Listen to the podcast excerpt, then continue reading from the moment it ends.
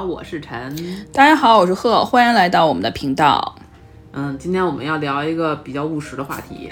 呃，我们来聊一聊我们经历的艺考。呃，因为那个马上这个艺考从十二月份就开始了嘛，一直到一月份，所以我俩就是分享分享我们俩曾经经历的不同时代的艺考经历。对我刚想说，呃，但是我得先说一下啊，就是艺考并不代表这个学生学习成绩差，我一定要反复强调，因为我学习成绩一直非常好，但我依然毅然决然的选择了艺术这条道路。嗯，对。所以不不能说就因为现在就是社会上很多人有这个偏见，就是认为只有学习不好的孩子才会去学表演，然后学美术、学体育。但是我认为确实不是这样的，因为我周围也有很多啊名校，比如说我同学有人大附中毕业的，他就是喜欢这个，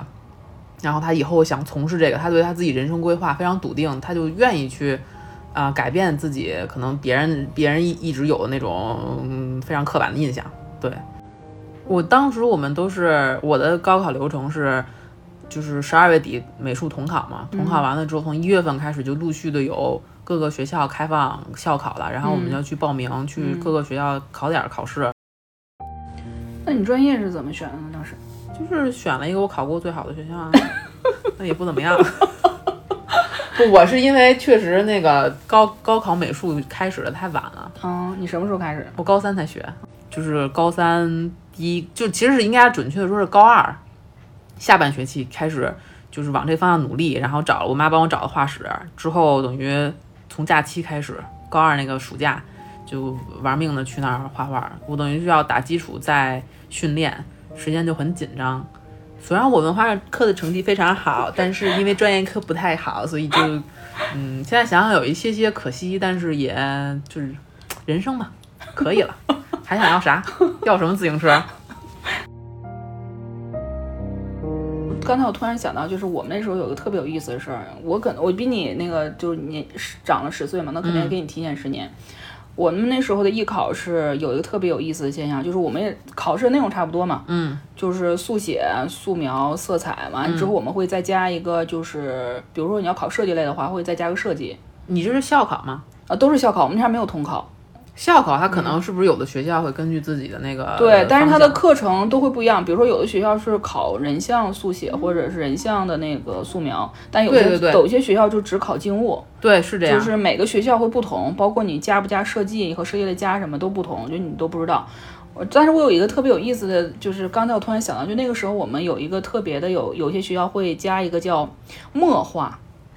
啊，你有吗？那个时候我们那会儿都是墨画了。你们都是墨画，没有东西，没有。神奇不？但是这个当时我是理解不了的，你知不知道？我们当时的题拿出来就是女青年四分之三册墨画。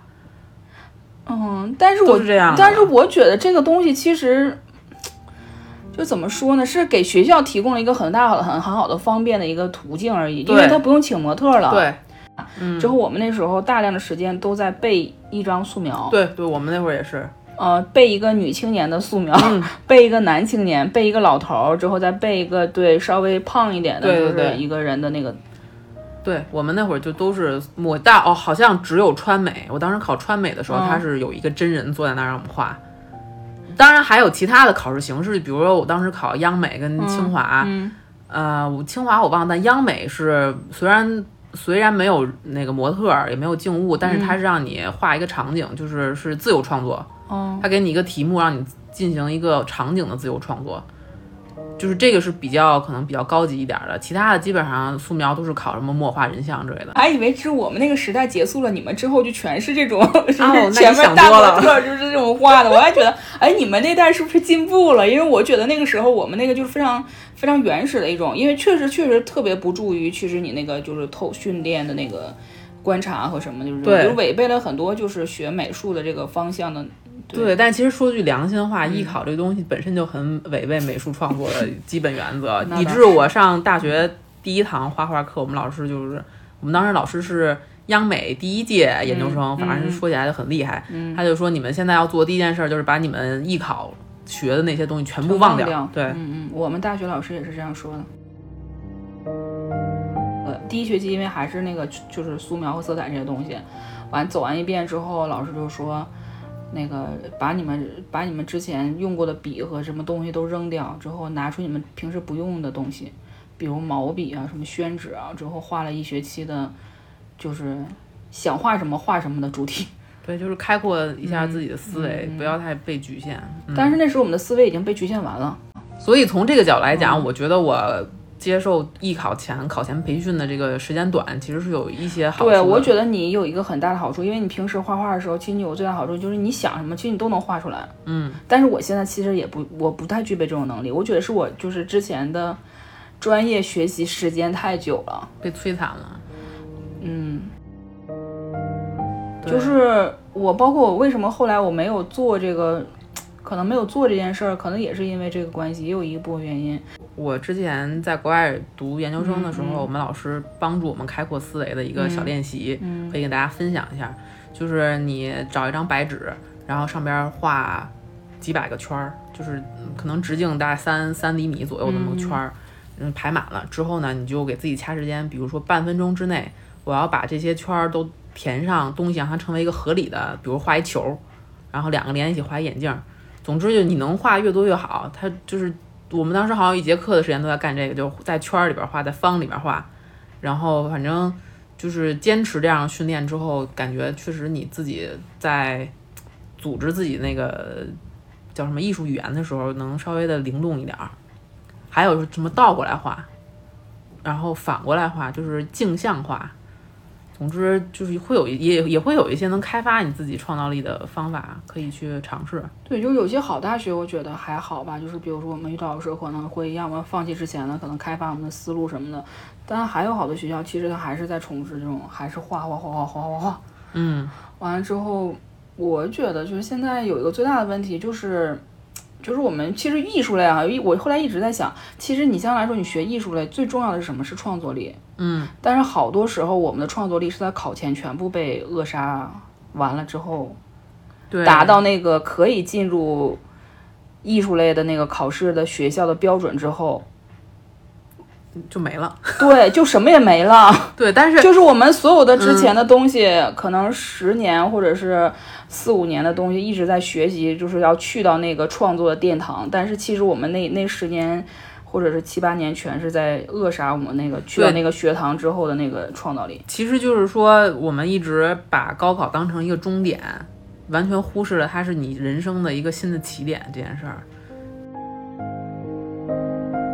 可能我们前十八年的时间都在为了高考这一件事情、这一个瞬间做准备，完全忽视了原来你高考完了之后，后边还有其实更远的路要走，就是更多的事情要做。怎么说呢？也可能有一些迫不得已的地方吧。就毕竟我们人口很多，你确实要达到公平，对对对，确实很难。艺术又又是一个很个人化的东西。嗯，然后不是刚才大家也看了那个新的艺考的招生，嗯对，就是今年好像就会有个调整，包括好像过三年之后，这个整个的艺考会做一个非常非常大的调整。对，之前好像也是说，当然这个艺考嗯不局限于画画了，就是整体包括艺术考试，就是那个形体啊、嗯什么表演啊表演之类的，嗯不是都要提高文化课的比例吗？对，而且我后来发现，就是支撑我后来的创作的，其实全是语文的功底，真的，我也发现是，我觉得真呃，的不是绘画的功底，就完全支撑我到最后还能活下去，或者对自己有点啊，有点觉得有点还有点想法，有点希望的，全是我之前的阅读和语文的功底。对，呃，我觉得这个也也是挺，我自己也想过这个问题，因为我之前学的不是首饰设计嘛，嗯然后后来就是也也在这个行业里边干了一段时间，后来决定不做了，一部分原因就是这个，就是我觉得所有的艺术也好，或者设计也好，如果你想成为一个很优秀的这方面的人才，就是你光有这个专业的知识真的是非常不够，它是个基础，而且很多人可能很有天分。这个是你没有办法强求，你不能说我想像我想我想像毕加索一样，那 这东西就是可遇不可求。嗯，然后其他其实更多你可以做的是丰富你自己的人生阅历，嗯，让你成为一个有厚度的人。之后你再从事艺术、从事设计，你才是有根基的，而不是飘在天上的。对，我希望我能到四十岁、五十岁，等我有一定的人生阅历，我可以，嗯，想好怎么表达我自己。我有这个经历了之后，我再回过头来干这些事儿，可能会是个更好的途径吧。嗯，我我的一个小小小的一个梦想就是车车库的一个地下室，什么就可以摆画板，什么就开始画画，那大家可以火一个，就完全对，没有任何要求，没有任何什么就是企图心的，就是哎，对，就是我想画什么画什么，我想尝试什么就尝试什么。而且这个我之前也是跟我那个我在国外上学的时候，跟我们老师聊过一次，就是那个老师是也是做首饰的，嗯，就是他是属于艺术家，他不是珠宝师，嗯他做的东西都是材质什么纸啊、什么塑料啊，就那些。嗯然后我就问他，我说你这个能能养活你自己吗？就是你平时生活怎么办？嗯他说我在上课呀，我在教书啊，这个是我的，就是来 pay my bill，就是 付我的那些账单的嗯收入，然后剩下的时间我有有空闲，我才去做艺术创作。他说如果我现在不当老师，我就会去可能餐馆端盘子。